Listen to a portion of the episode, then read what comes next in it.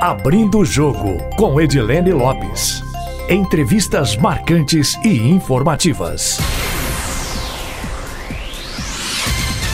Entrevistado do Abrindo o Jogo de hoje é Celso Ataíde, fundador da CUFA, Central Única de Favelas, fundador da Favela Holding, um grupo de empresas para incentivar o empreendedorismo e a empregabilidade na periferia, e também fundador do Instituto de Pesquisa Data Favela. Nome importante da cena cultural no Brasil, é empresário de MV Bill e tem passagens importantes pelas carreiras do falecido Mr. Catra e do histórico grupo Racionais MCs. Celso Ataíde é também um dos autores do documentário Falcão, Meninos do Tráfico, ele concede hoje entrevista ao Abrindo o Jogo e adianta dados do Data Favela sobre o acesso de moradores da periferia ao benefício do governo federal por causa da pandemia da Covid-19. Celso, muitíssimo obrigada pela entrevista aqui no Abrindo o Jogo e também por falar para Itatiaia. A gente tem o costume de começar o podcast falando um pouco sobre a trajetória do entrevistado. Então eu gostaria que o senhor falasse um pouquinho dessa história que é tão rica, uma história relacionada ao protagonismo das vilas e favelas aqui no Brasil.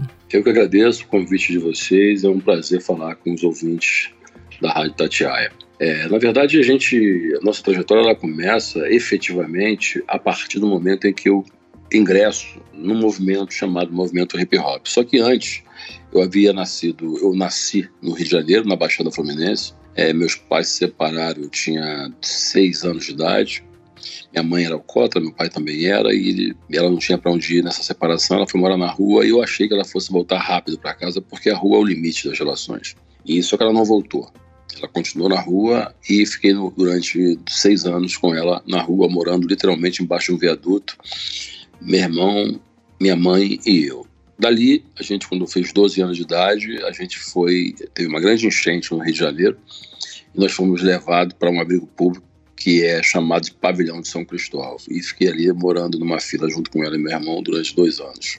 Depois de dois anos, então, a gente migrou para, uma, para uma, um conjunto da Coab, em Senador Camará, zona oeste do Rio de Janeiro. E ali a gente passou a trabalhar vendendo biscoito, vendendo bananada, vendendo é, bala, vendendo bala no trem, Maracanã, refresco, etc. E depois eu fui morar, em, eu voltei para Madureira para ser camelô. Então Madureira era o bairro de maior arrecadação de ICMS do Rio de Janeiro e o camelô era muito pulsante. Então fui trabalhar no camelô e lá a gente começa a vender calça de moletom, etc. E eu, e eu começo a fazer umas festas embaixo do viaduto onde havia morado. Era o, meu, era, o, era o meu primeiro reencontro com o espaço físico onde eu tinha morado durante seis anos e eu começo a fazer bailes para poder juntar os camelôs com os quais eu trabalhava para poder a gente comemorar Dia das Mães, Dia dos Namorados, dias expressivos, né? datas comemorativas. A partir disso, isso se transforma num grande evento, um baile de charme que eu passei a fazer em Madureira, e eu começo então a empreender também, só que aí na, na, na parte musical, entretenimento, nada muito sério, mas era a forma que eu consegui, meio que por acaso, fazer na época. E eu, como eu tinha aprendido também um, o conceito de revolução na favela do Sapo, eu resolvo então que o, que o baile de charme não era aquilo que me, que me convencia a fazer parte dele. Eu queria ser convencido por algo que fosse mais mais expressivo, que fosse mais contundente, que fosse mais questionador e encontro então o movimento hip hop. Então eu vou, como já como, como eu circulava muito por São Paulo na época, porque a, o moletom que eu comprava para poder fazer as calças de moletom para poder vender no Camelô de Madureira, avião de São Paulo, e eu comecei a conhecer muita gente de São Paulo. Conheci inclusive um cara chamado William Santiago e o Serafim, que eram dono de uma gravadora que logo em seguida eu me tornei parceiro deles e lançamos uma série de grupos de, de rap. Um deles foi o Racionais MCs, de quem eu me tornei empresário. E eu começo então a sair do, do movimento Charme e trabalhar com rap. E aí eu começo a desenvolver uma série de ações. Lá para cá eu comecei a construir outras, outras relações com outras bandas. Lancei Mr. Catra do funk, lancei é, o MV Bill, de quem eu sou até hoje empresário. E a partir disso eu começo a perceber, olhar para a favela, olhar para os negros, olhar para esse universo de um outro jeito que eu nunca tinha pensado, que eu nunca tinha olhado, porque eu não olhava com um olhar questionador, eu olhava com um olhar de festa, com um olhar festivo. E o tempo passa, eu também começo a descobrir que o próprio hip hop também era muito importante, como é até hoje, como eu reconheço e reconhecia, mas ele era muito questionador, mas ele acabava ficando no meio do caminho, sob o ponto de vista de que eu queria desenvolver ações que fosse impactante, não apenas questionar e não apenas protestar. E a, a, imprensa começava a chamar a gente dos pretinhos da periferia que protestavam. quando eu queria fazer mais do que isso. Eu queria cometer os mais diversos equívocos que se fosse preciso, mas eu queria fazer coisas. E aí eu resolvi então também sair do movimento hip hop, porque eu não queria criar mais uma indústria da denúncia, mas eu queria efetivamente construir relações e construir uma ponte real. Então a gente começa a fazer reuniões no próprio movimento hip hop, e eu começo a fazer reuniões, reuniões, reuniões, e essas reuniões vão enchendo, enchendo de gente. Chegou um ponto que a gente tinha 1.500 pessoas numa escola de samba do Jacarezinho discutindo coisas que eu nem lembro o que, que era, porque não eram coisas tão relevantes é, eram apenas uma forma de tentar buscar alguma identidade. E aí, naquele momento, a gente então resolve que a gente tinha que se separar, cada um tinha que ir para sua favela e que nós íamos construir uma grande rede e uma rede que não tivesse patrão, não tivesse nada que não fosse a independência. E por mais que isso fosse equivocado, que isso fosse um erro, a gente ia descobrir com o tempo. Então surge aí a CUFA, é, numa relação como se fosse uma, uma franquia que fosse de todo mundo, uma franquia social onde ninguém pagaria ninguém, ninguém pagaria para nenhuma parte. Cada um ia construir as suas próprias histórias a partir das suas convicções, desde que estivesse baseado numa, numa plataforma ética. E a construção desse modelo de ética que serve para todo mundo, a gente ia descobrir com o tempo. E assim até hoje, depois de 20 anos. De 20 anos para cá, a CUFA hoje está hoje presente nos 27 estados brasileiros, em 412 cidades brasileiras. Em, tem cidades que tem 250 CUFAs, que é o caso de São Paulo, que é o caso de, de Rio de Janeiro.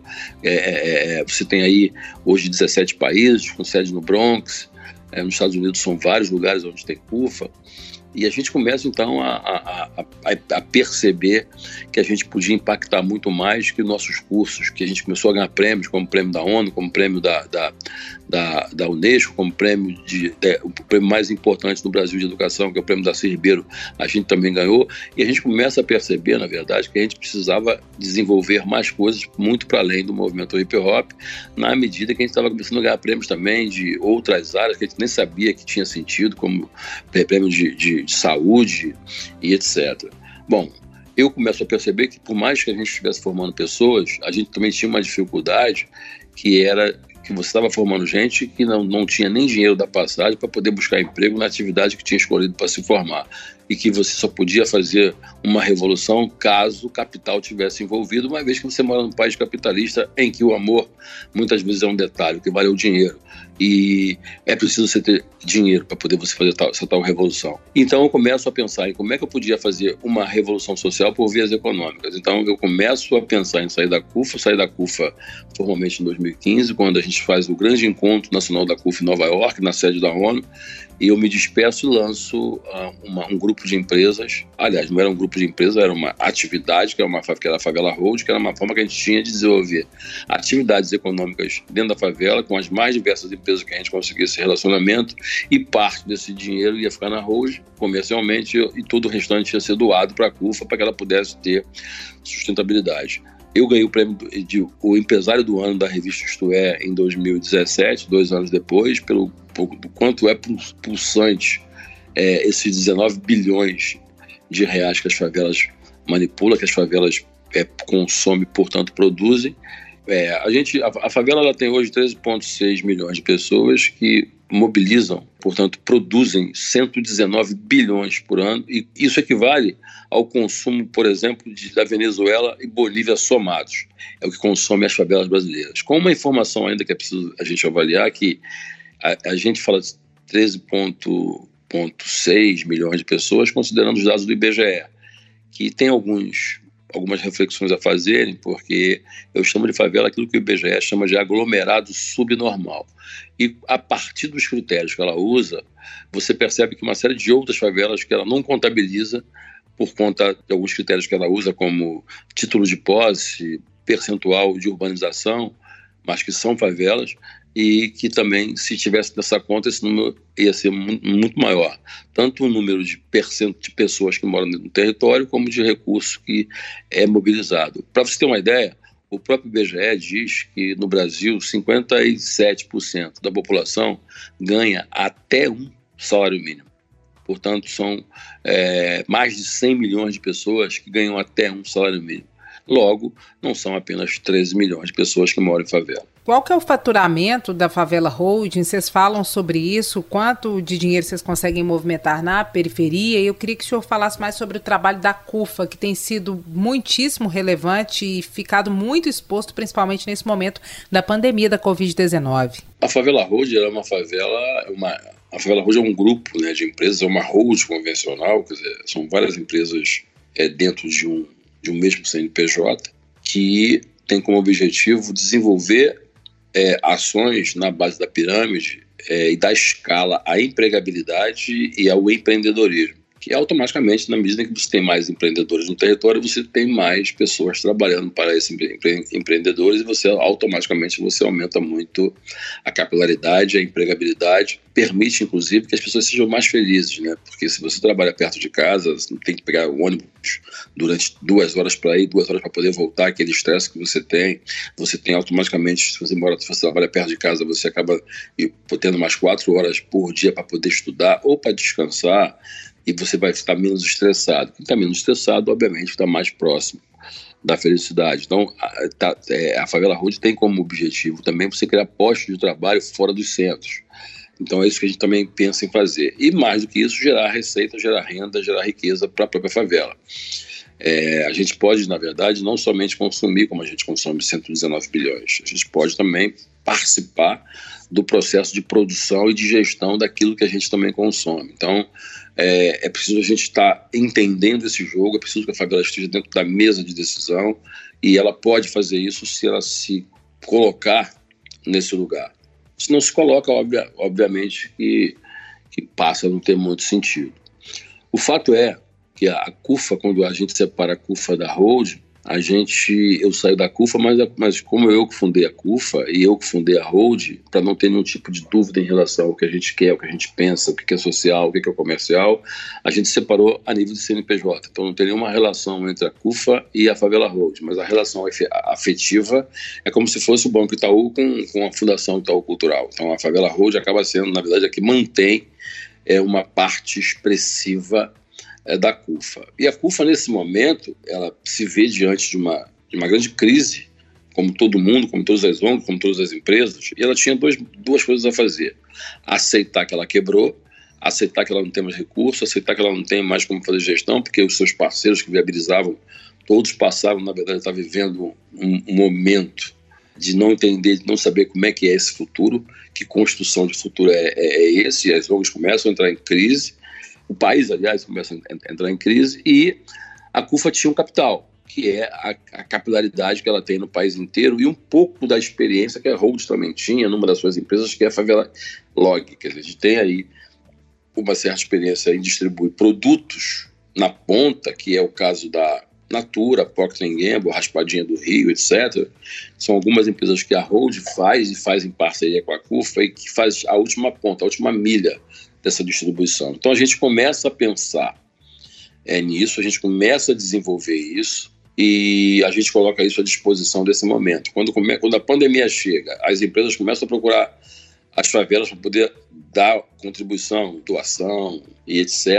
E as empresas acabam não encontrando pessoas que pudessem fazer essa última ponta. Uma coisa é a empresa levar, fazer doação, outra coisa são os caminhões, logística. E, e esse era o, era o grande gargalo principalmente para poder você fazer isso no país inteiro, em grande escala e rápido. Sobretudo alguns alimentos, como frango, como carne, que vai congelado, você tem que tirar, você tem que fazer a distribuição muito rápida. E a CUF, então, entra com a sua expertise é, é, de um pedaço que ela já fazia com a Rose, mas ao mesmo tempo ela entra com a sua capilaridade e a sua gestão nas favelas que ela já faz.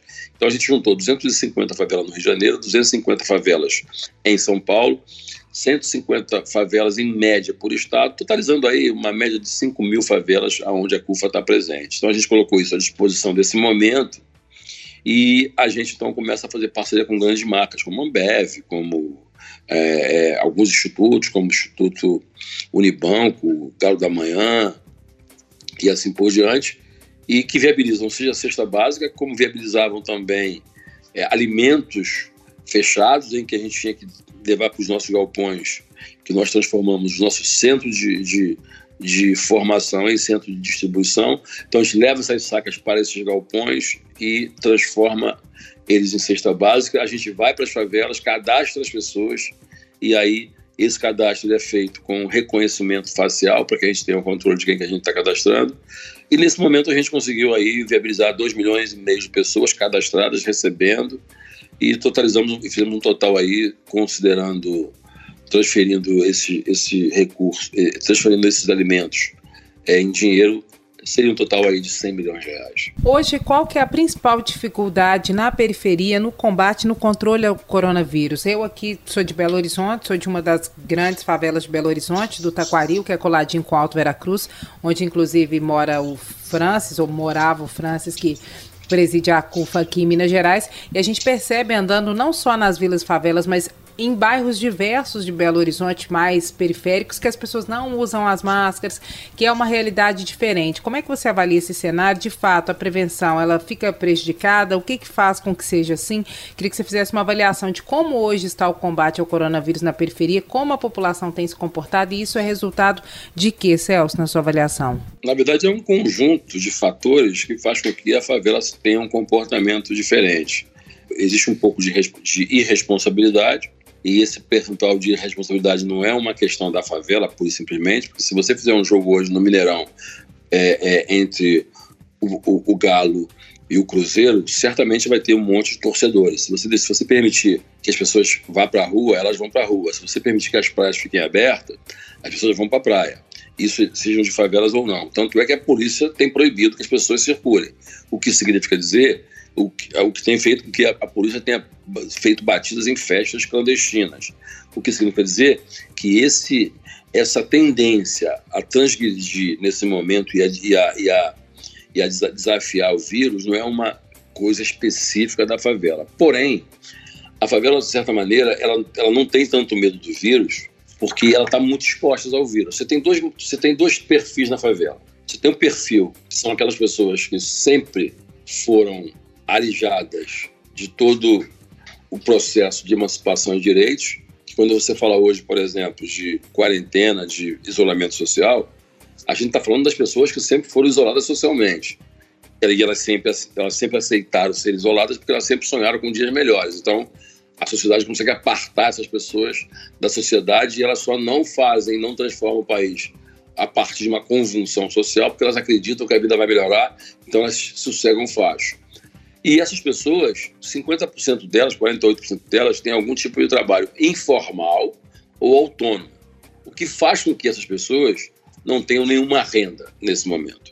E aí, se elas não têm renda, automaticamente que elas estão numa depressão muito grande, precisando de, de ajuda. Então, essa é uma, uma, uma face que faz com que o país se mobilize para poder levar alento para essas pessoas. O alento tem sido basicamente é, a mobilização de alimentos. E existe uma outra parte das pessoas de favelas, estamos falando de 52%, de pessoas que trabalham formalmente. E aí, essas pessoas é que estão segurando o país. Das que trabalham, das 52% que trabalham formalmente, uma boa parte estão com as empresas fechadas, seja shopping center, etc. Elas estão em casa também, mas um outro número significativo de quem mora em favela está é, tá trabalhando, quando, quando, que, que, é, que é quem permite fazer o país rodar. Quando você vai no shopping, quando você vai hoje no posto de gasolina botar combustível no teu caminhão, combustível no teu automóvel, tá lá um frentista da favela. Quando você vai hoje pedir, quando você está no teu home office e pede lá a sua refeição, quem te atende, quem te leva essa refeição é um, um office boy da favela. Quem faz essa comida é um homem ou uma mulher, é um cozinheiro de favela. Quando você vai hoje lá num prédio, quem está lá de porteiro, quem está lá de vigia, de, de, de enfim, de peão nos mais diversos lugares são pessoas de favela. Então, você imagina o seguinte: é, é, quando você fala de circular, de ter medo de usar máscara, que é uma obrigação, obviamente, mas aí tem uma relação cultural com o medo. Está falando com uma pessoa que pega um ônibus lotado todo dia de manhã, um trem, um ônibus, uma barca para poder ir trabalhar e ficar trabalhando num supermercado como caixa, em que passa ali mais por ela 500 pessoas por dia no seu caixa, soltando fa pô, é, é, é fagulhas e salivas. É, é, essa pessoa, quando ela passa a ter dois, três, cinco, um mês nessa vida em que ela tem que trabalhar e no trabalho corre risco, depois volta nessas mesmas condições, a relação que essas pessoas têm com o medo do vírus é completamente diferente de quem está efetivamente dentro de casa isolado. Não estou justificando que deve ser assim, estou dizendo, inclusive, que existe uma parte irresponsável e existe uma outra parte que começa, na verdade, a ser, a ser menos atento, a se, preocupar, a se preocupar menos com aquilo, porque está correndo tanto risco o dia todo, o tempo todo, que quando também chega em casa, encontra outra parte das pessoas que não foram trabalhar, que estão desempregadas, que estão nesse momento é, sem trabalho porque os postos estão fechados de trabalho, e encontram, na verdade, as pessoas das favelas, os seus pares, é, parentes que, estão, que moram muitas vezes no mesmo cômodo, seis, sete pessoas, que estão ali é, expostas aos vírus, porque tem que ficar no meio da rua buscando cesta básica, aguardando que passe alguém é, é, é, que esteja tentando levar alimentos em alguma ação emergencial para aquelas pessoas. Então, isso acaba esse cotidiano, esse risco permanente, aliado a todos os problemas de saúde que tem nesse território, ou pelo menos o, o baixo acesso à saúde, quando tem o baixo acesso a uma saúde de qualidade é, que não existe, é, faz com que as pessoas estejam cada dia menos preocupadas com as consequências disso. Mas o medo existe? Sim, existe. Mas existe também uma outra realidade, que estamos falando de um ambiente em que 26% das favelas não tem água é, potável, em que um percentual muito significativo dessas pessoas é, é, estejam expostas a esse espaço que foi negligenciado esse tempo todo e que muitas dessas pessoas já morrem normalmente por conta do desdobramento das doenças provenientes da falta de saneamento básico. Então, são tantos problemas que viram uma fratura exposta que, nesse momento, o vírus, o coronavírus, na verdade, passa a ser apenas mais um elemento dentro de um, de um problema tão grave é, que essas pessoas passam. Na sua avaliação, a população pobre, preta, negra, favelada no Brasil corre muito mais risco de ser infectada e morta pelo coronavírus que o restante da população do Brasil? Na sua avaliação, os números devem mostrar isso com o avanço da doença? É, a gente está falando, quando a gente fala de preto, pobre, não é que não é que não é uma questão de imunidade ou uma questão que não seja pura e simplesmente de que o coronavírus ele vai afetar mais nos territórios onde há uma desigualdade social latente. Então, se existe uma desigualdade social e você, quando você olha para quem tem a cor do poder e quem tem a cor da miséria e aonde moram essas pessoas, então é natural que mesmo que você tenha num bairro como Morumbi uma quantidade maior de pessoas infectadas e que tenha na favela como, como Paraisópolis um número menor eventualmente, de pessoas infectadas, mesmo assim vai morrer mais gente aonde tem menos pessoas infectadas se esse lugar for na favela, porque apesar de terem menos pessoas infectadas, elas têm menos acesso à saúde, elas têm um controle menor da sua, do seu diabetes, que nem, não, nem, em geral não tem nem como fazer esse controle, é, porque não, tem, não consegue comer a, a comida, que come, come o que tem, não aquilo que um eventual médico ou nutricionista é, é, sugere. E, na verdade, quando você olha quem mora na favela, que são 70% das pessoas, e quem mora nas áreas nobres, são 94% de brancos, e na favela são, são 70% de pretos, e se na favela é o espaço mais simbólico da desigualdade, então vai morrer mais gente nesse lugar pelas condições que esse lugar oferece e pelas condições é, é de saúde que esse lugar não oferece.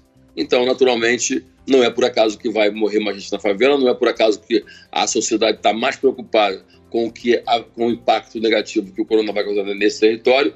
Porém, quando você vê que quem mora nesse território são os pretos, então é natural que os pretos sejam aqueles que vão ser mais abatidos nessa arena nessa tragédia que aponta o coronavírus. Na sua avaliação, os recursos disponibilizados pelo governo federal estão chegando, estão atendendo a população de baixa renda, os moradores de vilas e favelas, ou está muito aquém do que deveria? O Data Favela tem acompanhado isso, a CUFA de alguma forma? Vocês têm dados, têm números? O Data Favela, que é um estudo de pesquisa que também pertence à CUFA, que faz parte da Hold, está saindo com uma pesquisa agora na segunda-feira. É, então a gente, a gente foi perguntar isso para essas pessoas, inclusive em Minas Gerais, Morro do Papagaio, assim por diante, para poder entender um pouco disso. Mas eu já posso te garantir que 37% das pessoas das favelas que têm direito a, ao benefício não conseguiram, é, e 38% daquela que tem direito e que conseguiram o cadastramento também não receberam por problema no cadastro, por problemas de, de, de gestão e no sistema. O que significa dizer que uma parte da favela não conseguiu se cadastrar, outra parte da favela que tem, que tem, que tem perfil para se cadastrar não teve, e uma outra parte que se cadastrou, apesar de ter sido de estar no perfil, ter conseguido o cadastro, não recebeu. E aí são 37%. E aí, automaticamente, as pessoas continuam dependendo aí de, de ações emergenciais de empresas, de pessoas, de igrejas, etc. O fato é que o dinheiro não é o suficiente, obviamente, por mais que o governo viabilize, vai ser pouco em relação à necessidade daquelas pessoas, porque dos últimos anos para cá houve uma diminuição da desigualdade, elas passaram a ter mais acesso, puseram seus filhos nas escolas, puseram, é, compraram smartphone, passaram a ter uma outra qualidade de vida. Obviamente que nesse momento não é para discutir se vai manter a qualidade de vida ou não, mas é para diminuir, obviamente, o máximo, mas precisamos ter o um mínimo aí de dignidade para essa sobrevivência. E o governo federal tem a obrigação de ajudar. Aliás, é nem ajudar, essas pessoas que nós estamos falando, elas, quando elas vão no shopping center fazer uma compra, elas pagam imposto. Quando elas pegam um ônibus, elas pagam imposto. Quando elas vão na praia e tomam e comem lá um, um, alguma coisa, elas pagam imposto. Quando elas vão na, numa, numa loja da Casa Bahia para poder fazer uma compra de um móvelzinho de cerejeira em 10 vezes, elas estão pagando imposto. Portanto, essas pessoas, elas, quando elas trabalham formalmente, já vem descontado no seu, no seu contra-cheque os, os, impostos estaduais, municipais federais. O que significa dizer que o governo retém dinheiro dessas pessoas que moram na favela esses anos todos. E hoje ele tem caixa de 200 bilhões, é, em que parte desse recurso é para poder fazer justamente investimento nesses momentos. Então, sabemos que, que, que existe uma população que sempre produziu, que produz, e nesse momento é a hora do governo ajudar essas pessoas porque é sua obrigação. É para isso que ele existe. Mesmo que os governos sejam, na verdade, governos de direita, é, é, é, é, com tendências à direita, todos os governos do mundo que tiveram crises grandes e PIB de guerra, que é o nosso caso, eles ajudaram, colocaram dinheiro na economia, é, recuperaram empresas e viabilizaram condições mínimas de vida para os seus habitantes, que é o, que é o papel de um governo. E nesse caso aqui específico, a gente está falando de PIB de guerra. A gente está falando de. A gente tem hoje uma possibilidade de ter 40% das franquias fechadas, depois que abrir o mercado, e 30% de, comer, de bar. É, os bares no Brasil pode ser que fechem. Tomara que todos os números estejam errados. Mas há uma possibilidade da gente ter uma queda, de termos uma, uma inflação negativa de 7 pontos ou 9. Então, a gente está falando aqui de uma recessão que pode chegar a 9 pontos. Para poder você ter uma ideia do que isso significa, é, quando, a gente come, quando o Brasil começou a fazer sua medida, sua balança comercial, das, das, melhor, das contas públicas, começou a, a, contabilizar isso, foi em 1908. Estamos aí, fazendo aí perto de 20, 120 anos. Nesse momento, de lá para cá, apenas duas vezes a gente teve um, uma recessão, que foi com, em 1981, que foi de 4,15%, que foi justamente pós golpe militar, né, pós é, governo militar, e depois em 1990, que foi pós-Colo de Mello, que foi 4,25. Nunca mais a gente teve é, é, é, esse quadro. E agora foram quadros complicadíssimos. Mas hoje a gente está indo para um quadro de nove, com possíveis nove pontos dentro de uma pandemia. Ou seja, então você tem aí uma pandemia, você tem aí uma recessão e você tem o governo dizendo que não vai mais viabilizar recursos para essas pessoas. Ou seja, se você vai ter uma, uma recessão, não vai ter posto de trabalho, e se o governo disser que não vai ajudar essas pessoas, então a gente está realmente prestes a entrar numa grande anomalia social e numa grande convulsão. E aí, se essa é a aposta do Brasil, não seria minha se eu estivesse no poder. Vocês esperam alguma mudança de posicionamento do governo ou alguma mudança na realidade depois de serem divulgados os dados do Data Favela na segunda-feira? Na verdade, o governo brasileiro ele tem uma posição muito clara desde, desde que, que, que ele entrou não é uma posição diferente da que ele se propôs. O, o Paulo Guedes já dizia isso na campanha, em que ele tinha uma posição muito clara, só que ele precisa entender que a favela não está pensando no estado mínimo, não está pensando no estado máximo. A favela ela quer um estado que funcione para ela. É, e nesse caso específico, como eu acabei de falar, todos os governos, inclusive o governo americano, que também é um governo de direita, é, nesse momento ele está socorrendo as empresas aéreas. Só que é um papel dele, é um papel do governo, na verdade, socorrer a sociedade, porque depois da pandemia, essa sociedade precisa estar de pé.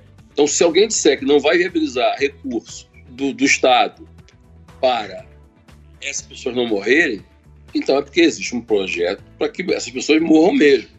Se não é isso, não tem alternativa. Vai ter que o país vai ter que fazer um grande esforço para a gente passar dessa fase. E passar dessa, fase, considerando que as pessoas não são preguiçosas, tanto que elas estavam produzindo 119 bilhões até três meses atrás. Considerando que elas não são preguiçosas, nós temos a obrigação de construir pontes, postos de trabalho para que elas façam. Se elas não fizerem, então o governo tem que pagar essa conta. É o seu papel. E se eles vão serem sensíveis a novos dados de pesquisa, eu não sei, mas naquela própria reunião fatídica que aconteceu agora com, com Paulo Guedes e todos os outros, ele afirmava naquela reunião ali, inclusive isso, que ele tinha uma tendência em não colocar mais recurso nenhum. E como a pauta do governo é que, é que, é que, é que todo mundo vá para a rua trabalhar já, então uma forma que ele tem de fazer com que as pessoas não é, é, é, volte para os, os postos de trabalho é justamente não viabilizando não reconhecendo que nós estamos diante de uma pandemia e que se esse vírus pegar é, uma parte da sociedade, vai matar todo mundo. E o senhor acha que se continuar dessa forma vai acontecer o quê? Se não for investido, não forem investidos mais recursos e as pessoas tiverem que de fato voltar aos postos de trabalho, mesmo contra as recomendações de saúde, o senhor acha que acontece o que no Brasil nos próximos meses? Na verdade, existem, existem duas coisas. É uma que vai adiantar você objetivamente. Você só consegue voltar para os postos de trabalho se tiver trabalho para todo mundo. Se tiver, se tiver a recessão, não tem para onde você voltar. Você pode querer voltar para os postos de trabalho, mas se eles não existirem, por conta da recessão, um número específico de pessoas vão ter que voltar para casa. A outra coisa, se o Estado não quiser ajudar a pagar a conta dessas pessoas, a gente, o que vai acontecer é uma questão matemática. Eu, se estou passando fome e eu não tenho de onde tirar dinheiro, eu vou morar na rua, vou virar mendigo. Mas quando isso, a gente está falando de milhões de pessoas, você não consegue mais represar, nem com polícia, porque agora nós estamos falando de uma necessidade de sobrevivência, seja, seja sua ou seja do seu filho. Ninguém vai deixar um filho morrendo de fome com 4 anos de idade e morando perto do supermercado. Não é porque a pessoa não tem moral. Tanto é que ninguém, ninguém saqueou nada até agora. Porque não precisa saquear. O país, as empresas, os empresários estão viabilizando alimentos, estão sinalizando que vão, vão ajudar e estão ajudando. Então, automaticamente, na medida em que você joga essa boia de salvação para as pessoas, ela não, ela não tem por que desistir da luta e partir para outra coisa que não seja aguardar o tempo passar. Então, se o governo não atender a essa necessidade, que é de viabilizar melhores condições de vida para essas pessoas com dinheiro nesse momento, a gente está falando de caos. E é um caos, não é calculado, não, é um caos natural. Porque as pessoas não vão morrer de sede do lado de uma caixa d'água cheia porque nós estamos dizendo para elas que aquilo não pertence a elas. Celso, aproveitando que a gente falou dessa questão da desigualdade, e aí vou pular um pouquinho dentro do mesmo contexto para a questão do racismo, qual que é a avaliação que você faz de tudo que está acontecendo hoje nos Estados Unidos, depois da morte do George Floyd, posicionamento do governo Donald Trump, a continuidade desses protestos nos Estados Unidos? Você acha que essa luta, de fato, dentre as várias históricas que já ocorreram nos Estados Unidos, dentro da pauta racial, pode conquistar algum avanço e de alguma forma está sendo abraçada pelo Brasil também? Tem chance de ter algum resultado positivo em ambos os cenários? Depende. Existe uma grande contradição é, nessa, nesse ponto em que essas manifestações estão acontecendo e as manifestações que parecem com essa aconteceram há 50 anos atrás. De lá para cá, já mataram, tanto no Brasil como nos Estados Unidos, centenas e centenas de pessoas de forma covarde, como foi aquela. Aquela, aquela, aquela morte é um exemplo do quanto aquele policial e do quanto aquela perícia tem a convicção de que o seu papel é matar, porque ele matou no meio da rua, uma pessoa que já estava algemada, com três policiais, se tivesse algum tipo de resistência. Os três policiais teriam ajudado. A maior prova de que não, o, o, o George não oferecia nenhuma resistência é que os dois policiais só olhavam, não interviram em momento algum, o que significa dizer que não houve resistência alguma, é, e mais do que isso, uma pessoa algemada é, na horizontal, num chão, no asfalto, e você com, com, com, com o, o, joelho sobre o pescoço dessa pessoa, com qual objetivo? Se o carro, se, o carro da, se a viatura estava ali, era só conduzir a pessoa até a viatura, não, era matar o objetivo, assim foi feito, como se faz sempre, inclusive nas favelas, e depois argumenta. Só que a diferença é que esse foi filmado. É, mas e a, aquela prática no meio da rua demonstra, na verdade, que a gente está falando de selvageria, a gente está falando de bar, barbárie, a gente está falando de, de, de, filmes que nós já vimos isso há 180 anos atrás.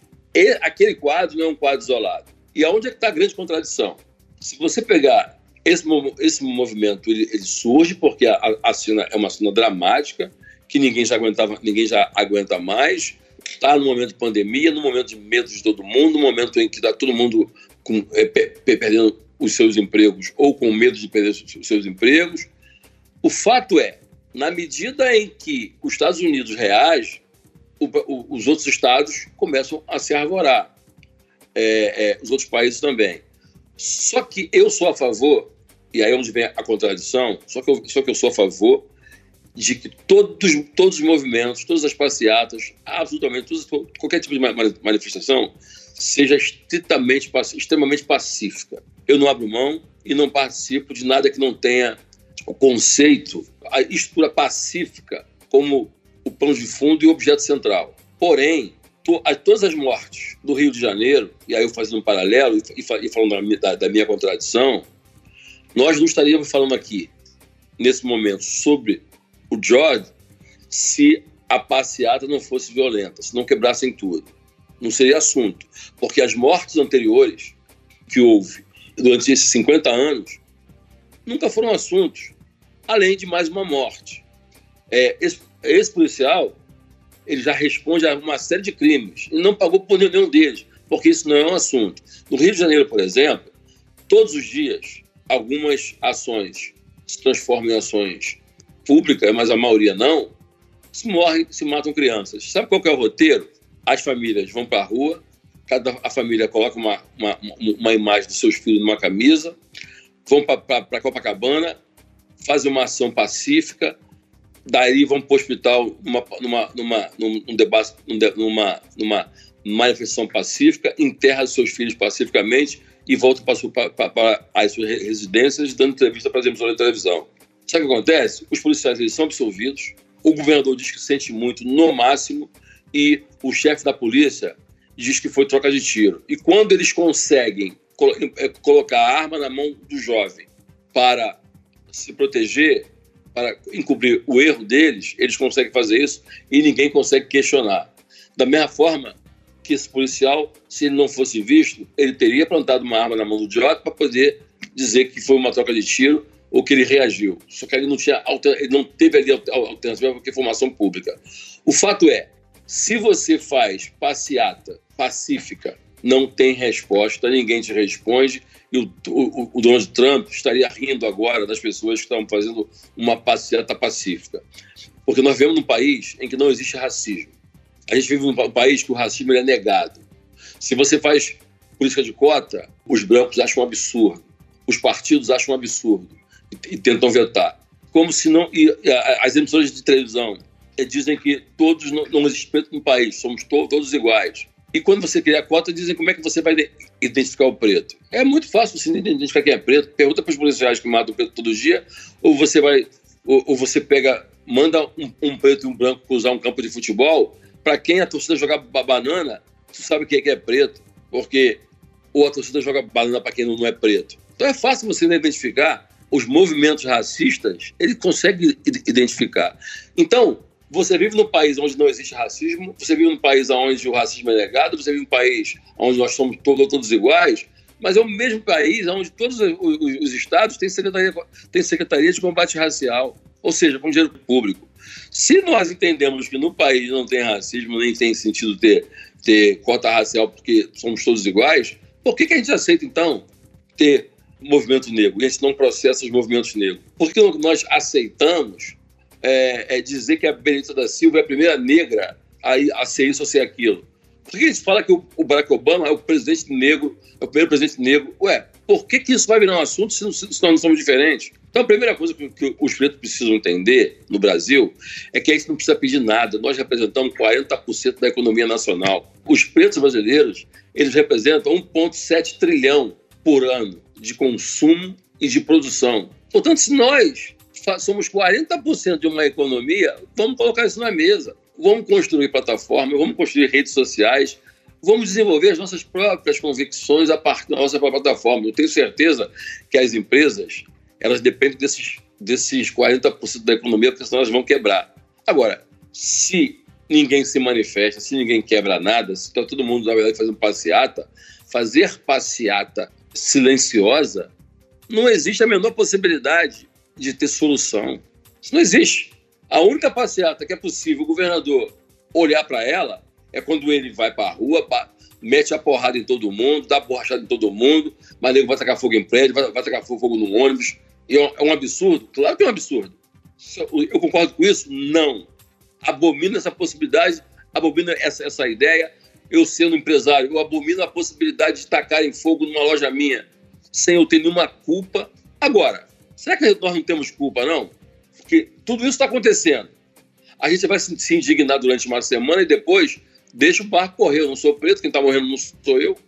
Então, na medida em que eu sei que a minha loja vai, vai, vai pegar fogo, que o preto vai, vai pegar fogo, se morrer outro preto, então agora quando matarem mais uma pessoa covardemente por um policial ou coisas do gênero, eu também vou ajudar a pressionar o governador, porque eu sei que a negada vai para rua e vai ter barulho, vai ter bagunça, vai ter quebra-quebra mesmo e vão acabar com, com, com, com, o Estado. Porque é muito fácil, do lugar que nós estamos, no nosso home office, com o nosso emprego garantido, dizer: ah, a parcela tem que ser pacífica. Ok, mas isso interessa para quem? Porque quem está com a dor e o sofrimento e sendo é, é, é, é, o tempo todo com seus direitos caçados todos os dias, sendo, tendo seus filhos enforcados, covardemente, sem ter, sem ter a quem recorrer, porque o sistema judiciário está contaminado com essa lógica, sobretudo nos Estados Unidos, mas não só lá, diz para essas pessoas que a bagunça é ruim para a sociedade.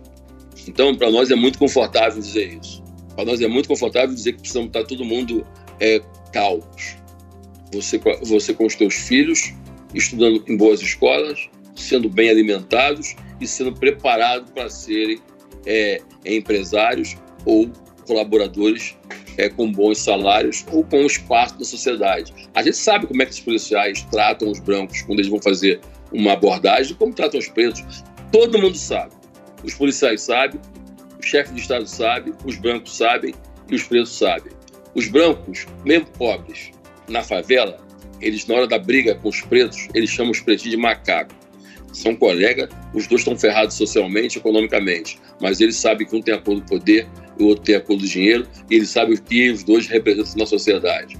Então, será que as pessoas vão ter paciência para poder ficar fazendo passeata pacífica? Se alguém me disser que funciona, então eu quero fazer a pacífica. Só que de 50 anos para cá, todas as passeatas nos Estados Unidos foram pacíficas. Só essa agora, que esse policial está tendo a possibilidade real de ser preso por 40 anos. E mesmo assim, mesmo diante de tudo isso, a perícia disse que a morte não foi pela causa de asfixia. E todo mundo sabe que foi. Mesmo todo mundo vendo, eles conseguem fazer isso. Então, para mim, tinha que ter nova passeata para poder prender o perito. Não vai prender, então quebra tudo. Aí prende. Bom, então, tá, então entendemos o recado? Sempre que tiver esse tipo de covardia, vamos quebrar tudo? Para evitar que a gente quebre tudo, então, por favor, sejam justos, tratem a gente como ser humano. Essa mulher, por exemplo, agora de Pernambuco, que pegou, ela tem a consciência que a vida daquele menino vale menos do que os filhos dela. A sociedade tem consciência disso.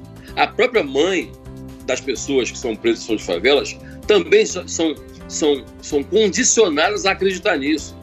Então, como é que uma pessoa pega uma, uma, uma criança com 6 anos de idade, bota no, no elevador e diz, pô, não, não, não tem nenhuma responsabilidade com esse moleque chato? Ou seja, porque aquela vida não tem valor. A culpa é daquela mulher? Não. A culpa é do modelo que educou aquela mulher para poder pensar daquele jeito. Quem nasce, uma criança que nasce no berço da Cucusclã, ele tem culpa de odiar preto? Não. Assim como um pastor evangélico, ele é treinado para exorcizar quem é de, de, de, de, de, de religião de matriz africana. Ele entende que ele é do bem, ele entende que ele é do mal, que o outro está com o diabo no corpo e ele precisa tirar o diabo do corpo daquela pessoa. Ponto. É esse o raciocínio dele. Portanto, é natural que ele não permita nunca que uma empregada doméstica dele seja, seja é, é, é, é dessa religião. porque ele vai estar deixando com que o filho dele fique sobre é, o olhar do demônio, que é isso que ele acredita. Então, para que a gente passe a acreditar em novas coisas, é muito importante que tenha um choque, que tenha uma ruptura. Sem ruptura não tem solução, não tem alternativa. E a prova é: vai continuar morrendo inocente no Rio de Janeiro por mais 30 anos, como está há 30 anos morrendo. E se você fizer manifestação, são os pretos que vão fazer.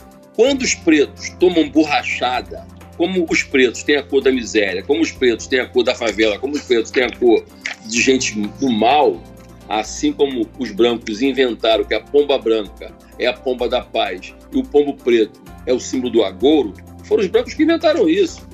Por quê? Não tem explicação. O fato é, quando os pretos tomam borrachada na rua, independentemente do, do, da motivação, a sociedade se sente confortável e aliviada. A única diferença, pela primeira vez, é que neste movimento americano, os brancos ajudaram. Os jovens estão colocando a sua vida em jogo, a sua liberdade em jogo, para colaborar com esse movimento. Então, neste momento, é, a grande novidade é, nesse momento é que os jovens brancos americanos, e não apenas os negros, assumiram é, dividir esse, esse protagonismo dessa luta. Ou seja, a motivação foi a morte de um negro, mas outras insatisfações estão se juntando a essa pauta e agora fica constrangedor para o Donald Trump e o governo dos baterem, baterem, baterem, baterem, estão batendo nos brancos. E os brancos, assim como as mulheres, quando vê uma mulher sendo é, é, machucada, ela sofre duas vezes, os brancos também são. Quando eles verem os pretos sendo espancados, eles se sentem aliviados. Porque aqueles pretos provavelmente seriam aqueles que fariam mal para os seus filhos, porque é assim que eles veem os pretos. Mas quando eles veem os brancos sendo espancados pela polícia, inclusive policiais pretos, aí eles se sentem ofendidos e se sentem machucados. Então, a grande novidade dessa passeata e a grande novidade desse novo momento que aponta para o futuro é que a passeata passou a ser assumida por pretos e brancos.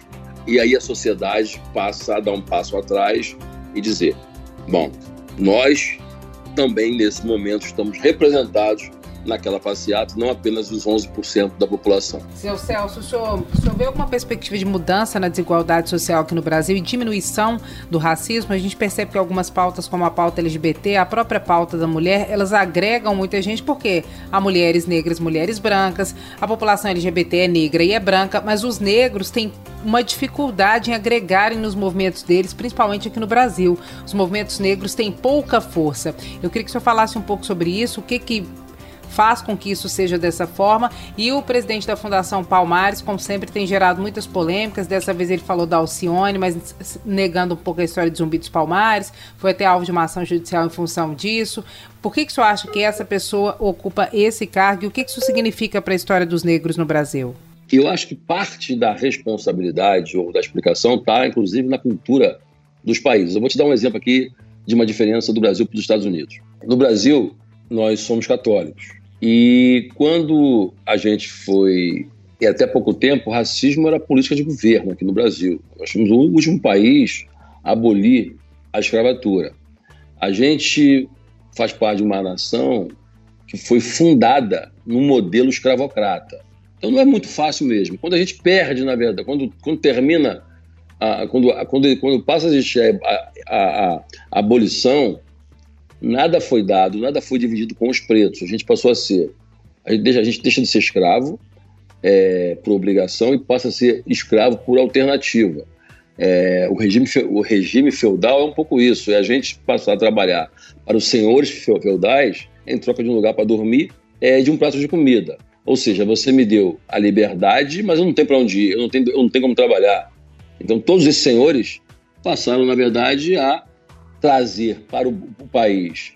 É, é, é o, o, próprio Estado passou a promover a vinda de estrangeiros para o país para continuar a cultura agrícola, pecuária, porque eles conheciam. Quando os pretos também conheciam, só que dar poder para, só que dar terra para preto, para o país continuar se desenvolvendo, era dar poder para eles. E tudo que eles não podiam dar para os pretos era poder porque ia ser dividir com eles. Então, é você dar poder para quem você escravizou até ontem. Então, isso, isso era uma coisa. A outra coisa que é importante é que nos Estados Unidos, a grande diferença é que as maiores revoluções que foram feitas na América foram por reverendos. E, na, na, e nos Estados Unidos, por exemplo, os pretos, eles eram protestantes. E as grandes revoluções eram de reverendos, seja Martin Luther King e tantos outros, que juntavam as suas passeatas enormes a partir das relações com as igrejas. Então isso explica um pouco a forma como a gente se desenvolveu. E aí existe também a outra cultura que os movimentos negros precisam também se desligar muito do que eles fazem, o que eles fazem é importante, é, é, é, é muito expressivo, mas o movimento negro do Brasil, eles são ligados a partidos. Então você tem o movimento negro do, do, do, do PT, o movimento negro do, do PCdoB, então, eles estão muito mais ligados aos interesses dos partidos do que necessariamente por uma plataforma, por uma pauta que vem da sociedade comum. Então, a gente tem muito mais pretos em movimentos do que uma expressão orgânica de movimento negro. Não estou tirando a importância, nem deixando de reconhecer os avanços, não. Tem muitos avanços. Mas eu insisto, isso não é um problema apenas dos pretos. Esse é um problema da sociedade, porque na medida em que a sociedade vão ignorando, vão represando e vão tolindo os pretos dos seus direitos e das suas possibilidades, a gente também vai criando monstros. A gente vai criando monstros. Esses monstros vão crescendo. Então, ou a gente divide a riqueza que os pretos é, mobilizam e a elite brasileira tem concentrado durante todos esses anos. Isso é matemática, não é ameaça.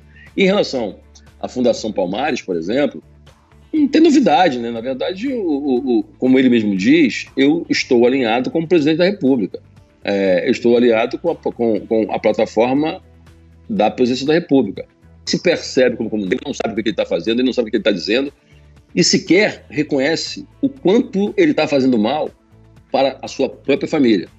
E aí é por isso que ele é um doente, assim, ele não está agindo de acordo com a sua convicção e com a sua consciência. É como aquela menina que, que é modelo e é magrinha e ela vai para o espelho e se vê gorda e ela quer emagrecer, que ela não reconhece é que existe o negro e, e, negar, inclusive, que nós temos desvantagens em relação aos brancos e todos os números comprovam isso. Então, isso é, isso é um papel daquele preto que vai ficar com o cargo. Ou seja, olha só, eu sou rei e preciso de uma pessoa aqui que me proteja do discurso contra vocês. Você quer assumir esse papel? Sempre haverá quem queira assumir esse papel. Assim como vai ter um homossexual do lado do Hitler. Aliás, os movimentos neonazistas eles sempre foram baseados nisso, na inteligência, é, em que eles pegam um negro, pegam um homossexual e pegam alguém que represente aqueles que eles vão massacrar. E logo, eles não representam uma plataforma, um pensamento, eles representam apenas um símbolo para ser mostrados é, para uma sociedade, para demonstrar que aquelas pessoas que estão carregando essa bandeira não têm preconceito contra elas.